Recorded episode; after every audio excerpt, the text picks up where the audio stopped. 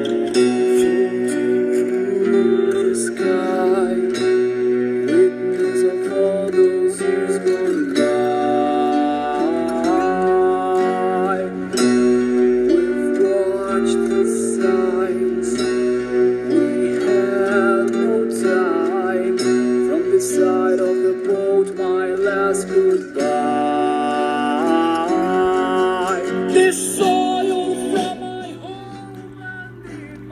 Todos muito bem-vindos ao Teoria Cast, um podcast de teoria de história 2 voltado para análise de material didático que contém teoria de história. No episódio de hoje, iremos analisar um, um livro didático construído pelo professor mestre Fernando Coutrin, publicado em 2013 pela editora Saraiva e voltado para o público do ensino médio, para os alunos do ensino médio no geral. Espero que todos gostem desse episódio, gostem do nosso podcast, que foi construído de uma forma de ensinar teoria de história através do podcast, do áudio. E é isso. Obrigada a todos.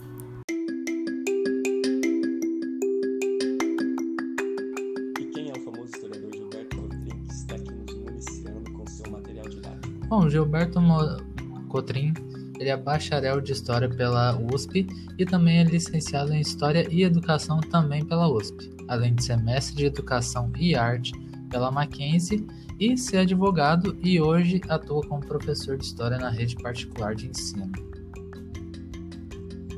É, então vamos embarcar nessa aventura com o nosso amigo Gilberto Cotrim para entender melhor o que ele está contando nesse capítulo 18 sobre a independência do Brasil como a gente vai identificar a teoria que está sendo embasada para ele criar todos esses textos dele? Bom, primeiramente acho que a gente já pode citar, assim, no início da página, a figura de Dom Pedro I que ele representou, né? Uma figura de um Sim. monarca e exclusivamente dele, ou seja, uma foto só do personagem histórico. Com um sol amarelo ali por trás, um lindo cavalo branco. Detalhes que nem ressaltam a figura de herói dele. Sim. Cadê o povo nessa imagem? Cadê o povo na história do Brasil? Não, é interessante que ele usou duas imagens parecidas para falar sobre a independência, né? Primeiro tem essa imagem, que é um óleo sobre terra chamado Independência, do Aldemir Martins, de 1969. Ele usa essa imagem ele também vai utilizar aquela famosa imagem do quadro Independência ou Morte do Pedro Américo, que é reconhecida, né, por to, provavelmente por todos, o, por grande parte, pelo menos, dos brasileiros, né? Ela já Sim. entrou para a memória cultural. E aquela, aquele quadro imenso que Dom Pedro está no centro, cercado pelo exército. Dragões da... E o povo ali no cantinho, só a margem do processo participar. Acho que isso. O que de fato. O que de fato foi o que aconteceu, né? Ficou claro que isso daí é uma representação artística, né? Ele vem, ele faz uma composição completamente heróica do fato. Mas realmente, quando a gente vai analisar o processo da independência, o povo ficou à margem. Exatamente. Fora que a gente também pode perceber pontos que ressaltam a história do Brasil que quase nunca são relembrados, por assim dizer como as margens do rio Ipiranga, a, a presença do exército. Então, são fatos que realmente ressaltam essa imagem do povo à deriva, ou seja, o povo de escanteio. É, o povo ele é sempre direcionado pelos poderosos, né? Sim, perfeito. E aqui no livro, é, isso é, pelo menos eu identifiquei isso bastante nítido, que ele vai sempre traçar a narrativa dele, né? Ele sempre passa essa narrativa envolvendo o herói e o. não exatamente o vilão, mas o herói e o, o mais desclassificado, sabe? Exatamente. Sempre pintando assim a dualidade. É, o poderoso e o oprimido. Só que o oprimido aqui ele não tem muito espaço, né? Porque, como a gente identificou, a escravidão quase nunca aparece. No Brasil, um Brasil escravocrata, ali do século XVIII, do século XIX, né, que é o recorte temporal, não aparece a escravidão, ela só é ligeiramente citada uma ou duas vezes, não aparece nada. Sim, fora que a gente também pode falar de todas as imagens que apareceram, a única que nem representa um escravo, e sim um mestiço, se encontra na página 214 para falar sobre um pouco da de como era constituída a famosa é, misoginia brasileira. Então, tirando isso, a gente realmente não percebe um olhar de baixo para cima, e sim um olhar de cima para baixo. É o quadro mestiço do Portinari. Exatamente. Portinari que apareceu muito é nesse livro, né? Sim, ele é um dos, mais, um dos autores que tem mais obras retratadas aqui, pelo menos nesse capítulo que a gente fez o recorte temporal. E é isso que o Pedro falou, é, é realidade. Não tem a visão dos de baixo aqui. Ele sempre está pautando uma. Ele sempre pauta de uma questão econômica, né? As insatisfações, as revoluções, as revoltas, todos os processos, segundo o Gilberto Cotrim, eles vão se dar por motivações econômicas. E nada além disso não se tem um pano de fundo social para explicar como que era. Ele até vai falar sobre a sociedade colonial. E mesmo nessa sociedade colonial ele coloca sempre como a força, né, inspiradora, a força é, dirigente, sempre na nos, nos grandes homens, na, nos grandes mitos da história os escravizados são relegados, as mulheres não aparecem, os escravizados ainda são até citados, as mulheres simplesmente não aparecem. Exatamente. E outra coisa interessante é que em vários quadros, também do Portinari, algumas deles só apresentam feições em personagens da história. Por exemplo, na página 219, onde quem é a única pessoa que tem feição das diversas que aparece é Dom João VI ou até mesmo na imagem aqui na página 217 e 218, onde vai ressaltar diversos movimentos de revoltas no Brasil, mas a gente consegue perceber a feição de Tiradentes. Sim, ele sempre está pintando assim, construindo a história segundo esses grandes nomes. Ele vai sempre traçar a narrativa dele a partir dos atos dessas pessoas ele não vai descer até aquela, aquela famosa história dos de baixo, né? Pra tentar complexizar mais os movimentos. Ele não, ele só se paira em recontar uma história que vem sendo contada ali. Com certeza. Ele é bem tradicional Bem, é bem, bem tradicional mesmo. Outra coisa que eu também notei é a quantidade de citações de outros historiadores que ele apresenta. É uma coisa que realmente ressalta aos olhos tanto em questões de atividades para os alunos, quanto mesmo até de enquadros, onde ele ressalta passagens de outros historiadores, como por exemplo Boris Fausto. Ele, tem, ele usa, utiliza bastante desses historiadores. Ele também vai trazer a Maria Odila da Costa para falar sobre o processo de, de independência. E nesse sentido ele foi bastante coerente até ele ele, ele até avançou a discussão de uma maneira que ele não tinha avançado antes, né? Porque a Odila ela vai identificar que a independência acontece a partir da chegada de Dom João VI à corte em 1808. E ele vai fazer, ele vai construir a narrativa dele em torno disso também. Então ele está ali, de certa forma, apesar de ser bastante tradicional, ele até traz um enfoque mais moderno do pensar desse, processo independência, né? Para além desse marco. Sim, além de citar diversas fontes, né? Que reforçam o seu pensamento. É uma coisa que a gente também tem que não pode deixar passar. Eu acho que. Mas eu não sei pode, pode falar, foi, desculpa. Eu não sei se você reparou, é que assim, o livro ele tem um corpo principal, né? que é onde tem a teoria, a teoria que quer dizer, a teoria, os fatos históricos que ele está contando, e tem outro momento que é onde ele dá exercício e ele coloca algumas questões para reflexão. Quando você analisa só essa só essa parte da teórica, da teoria, essa parte teórica, ele é profundamente tradicional, ele só se pauta é executômico. Mas se você for ler as atividades, ali de certa maneira social do que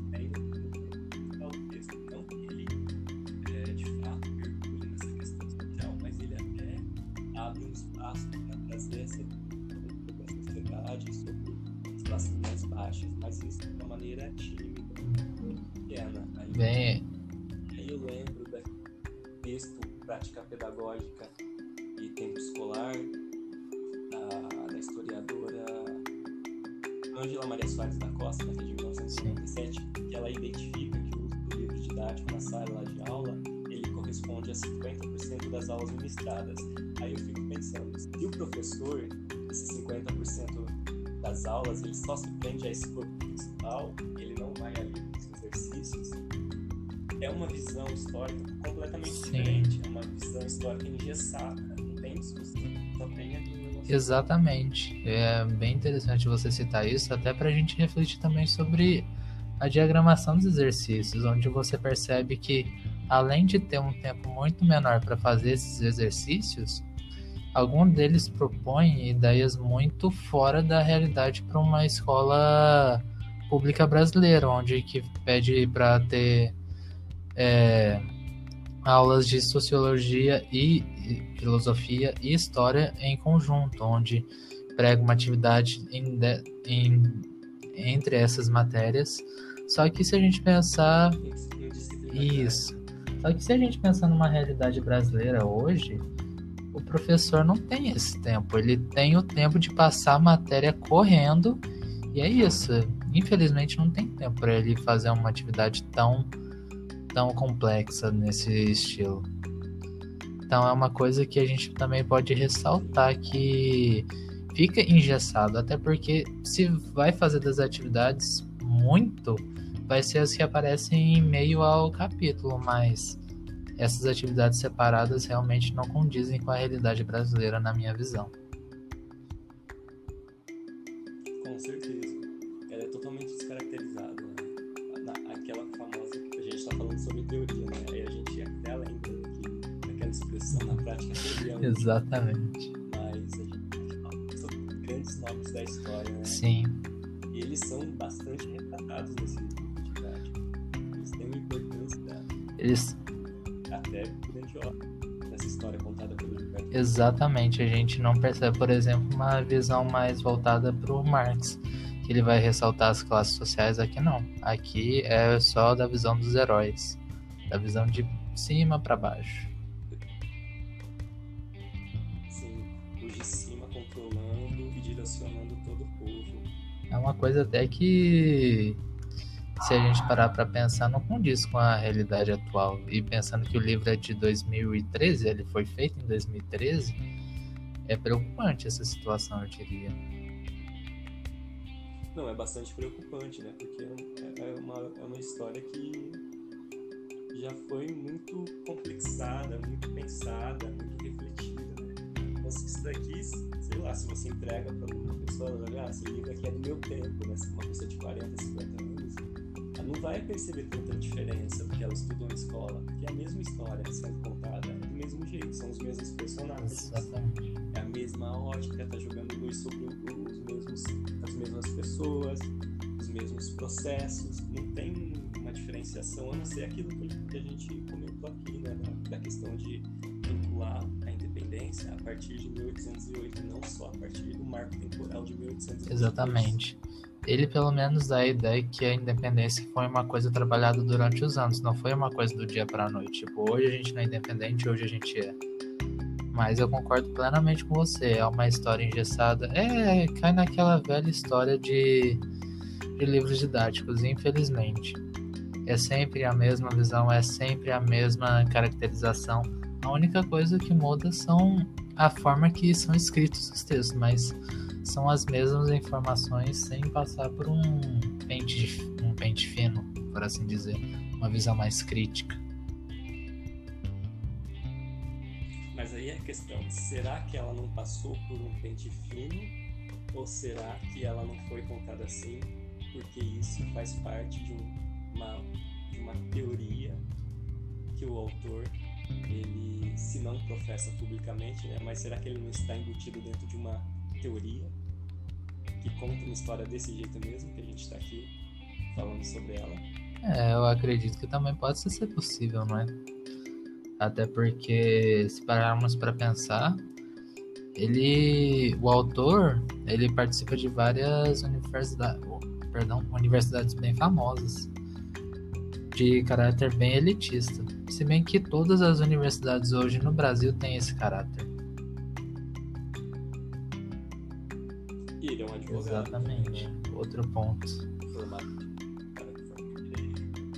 É um ponto pra gente pensar também sobre essa trajetória do Gilberto Coutinho. Exatamente. Tirou as palavras da minha boca. Eu acho que essa questão da vinculação dele com o direito né, é uma questão fundamental para a gente entender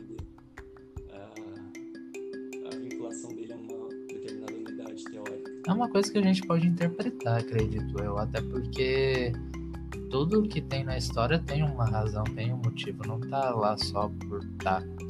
Então, com certeza, a formação do Gilberto, do Gilberto, Gilberto Cotrim passou por diferentes aspectos, como a nossa ou como a de outros historiadores. Basta pensar sobre como ele deve pensar na realidade, como é seu viés ideológico, por assim dizer. Exatamente.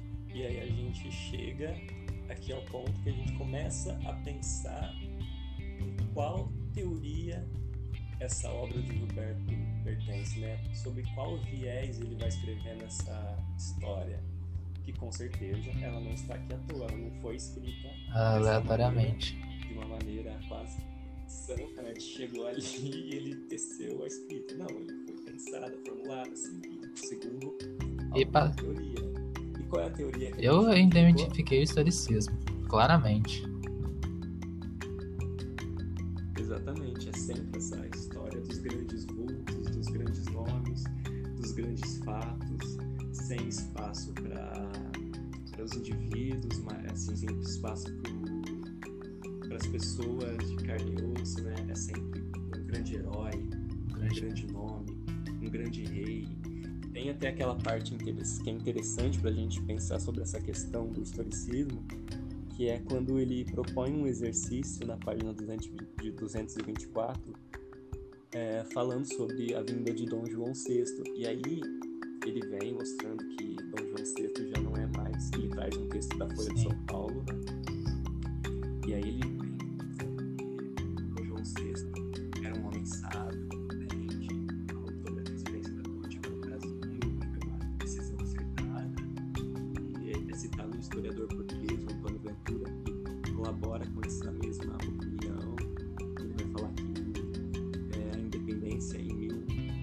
1822 foi um processo que significava mais ou menos como afirmar que era colher Exatamente. E a gente também esqueceu de falar de um pequeno detalhe, Henrique. É um, é um livro sobre grandes homens e uma grande distribuidora, numa grande editora de livros, não é mesmo? Exatamente. Editora Saraiva. A grande editora, se não a mais famosa. Bastante. Ela trabalha bastante na veiculação de livros. E uma coisa interessante, assim, que eu percebi é que para um livro destinado a alunos do segundo, segundo ano do ensino médio, ou seja, quase chegando na época de faculdade, a falta de treinamento para entrar numa universidade federal ou para enfrentar os exames de admissão de uma faculdade federal ou de qualquer faculdade em si, porque se pararmos para olhar só tem uma atividade de múltipla escolha saída do Enem, o resto é mais interpretação, é mais é, copiou e colou dos textos. Eu não sei se você teve essa mesma impressão. Não, com certeza, eu também tive. Foi a mesma, a mesma impressão que eu tive, né? É um livro que ele, de certa maneira, ele vem para para justificar né, um Estado, uma, uma, certa, um certo sentido nacional, de unidade nacional, né, pensando nesses grandes nomes, essas grandes figuras por trás da história, como se a história só existisse, ela só fosse vinculada a esses reis, a monarcas, esses generais, monarcas, esses poderosos, esses, esses ao exército, exatamente aos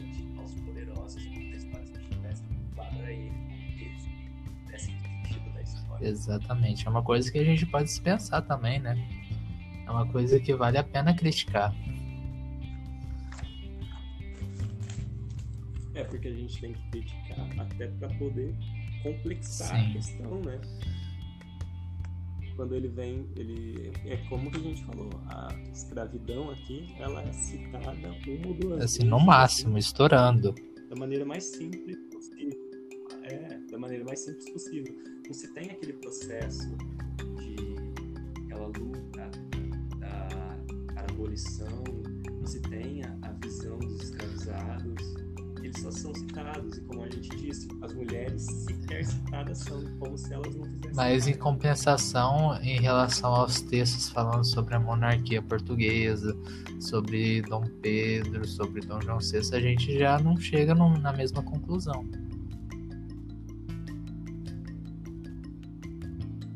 Eles são retratados aqui como os grandes responsáveis pelo progresso, né? Porque- até porque essa história é, historicista, ela também está embutida dentro desse sentido de progresso, né? As coisas vão melhorando cada vez mais. E daqui, como o próprio recorte temático do Gilberto Cotrim, é, fins do século XVIII até 1822, ele vai dando um sentido de progresso. né, Exatamente. história. As coisas vão melhorando até independência. Mesmo que às custas de diverso, diversos embates, diversos embates, diversas batalhas, diversos, diversas pessoas mortas, diversos litros de sangue derramado, isso não é citado. A gente cita, ele cita que simplesmente o Brasil foi melhorando ao, ao passar do tempo que a corte brasileira, que a corte portuguesa iria se transformando a sociedade. É, foi uma melhora Sim. progressiva, né? Ele sempre vincula as revoluções a uma causa puramente econômica. Ele não vai além disso. Ele sempre está marcando a questão econômica das revoltas, dos acontecimentos. Uma coisa que a gente percebe assim de. Na primeira coisa que chama atenção, acho que seria isso mesmo. Ah, aqui ó, até achei uma parte interessante.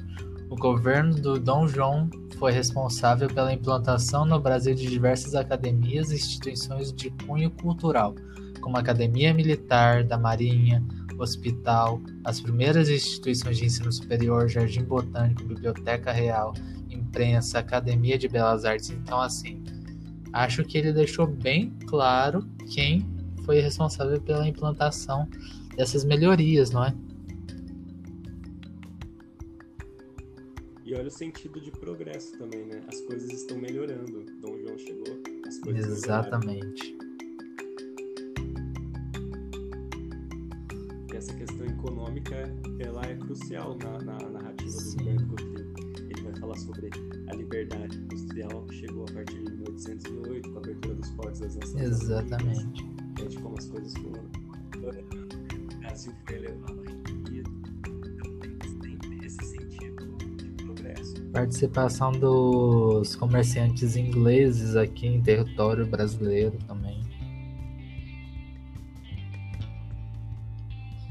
É, e esse exercício que você citou, né, do- das instituições que Dom João trouxe, ela, ele, ele até propõe pensar e qual teria sido o propósito dessas realizações, né?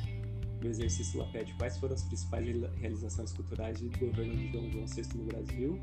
E, de acordo com historiadores, qual teria sido o principal propósito dessas realizações? Acho que dá pra tirar de com a maior certeza possível que ele provoca um olhar muito muito historicista mesmo. Acho que não restam dúvidas. Não, com certeza ele está tecendo aqui os heróis da história, né? Ele está tecendo uma concepção de identidade nacional, ele está mostrando nascer do Brasil, né? A partir da chegada da família real e de como isso foi benéfico, trouxe melhoria, de como o progresso ele foi se encaminhando através desses grandes nomes, né? E aí a gente pode até pensar aqui porque existe essa vinculação, né, essa confusão em torno de historicismo e positivismo, mas não, Não são, são. as mesmas coisas, né? mesmo porque o positivismo ele não está centrado é, nesses grandes nomes da história. Isso é historicismo. Exatamente. A gente tem muito essa confusão, muito por conta da, da formação, né, de, um, de uma de uma educação brasileira muito pautada na, nas visões positivistas de Conte. Até mesmo na bandeira, com que eles dizem do lema do positivismo de ordem e progresso. Acho que é uma coisa enraizada falsamente na sociedade brasileira. Que hoje, através das aulas, a gente percebe que não é uma, não é uma característica do positivismo. Até porque Conte não prega essa essa imagem de herói, essa imagem de Messias. Não é uma coisa dentro da filosofia positivista.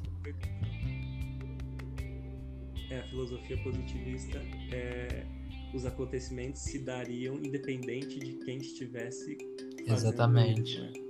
Não precisa assim de ser específico de um herói. Não existe esse heroísmo.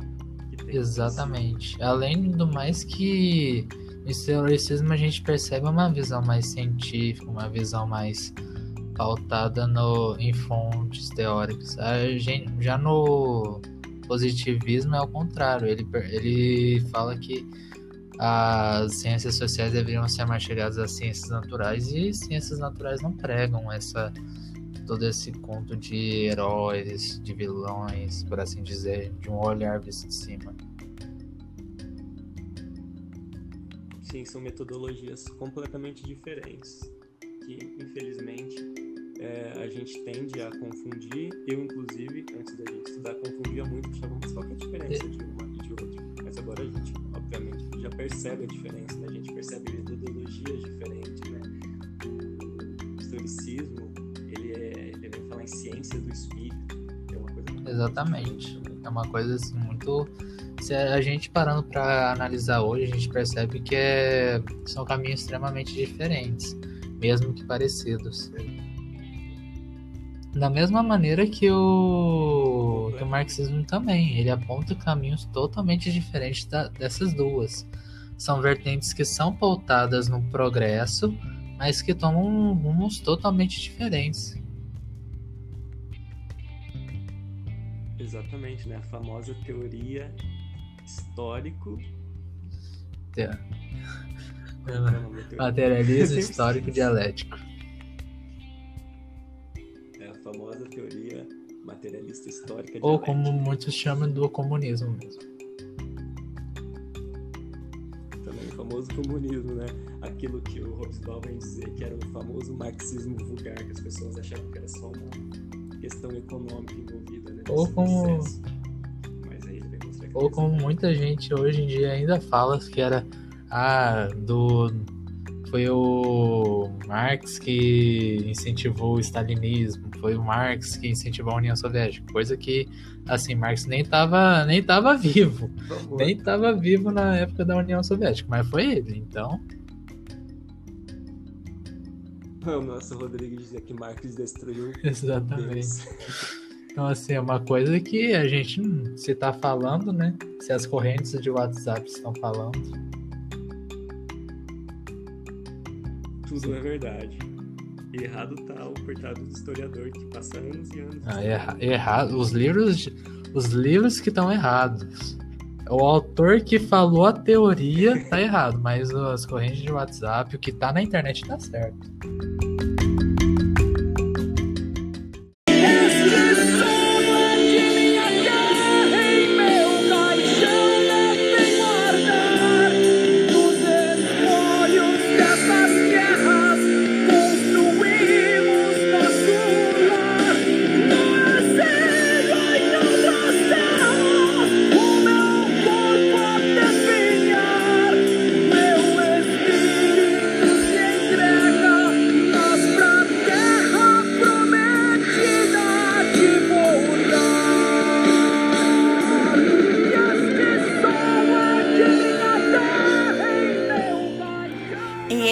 Mais um episódio de Teoria Cast.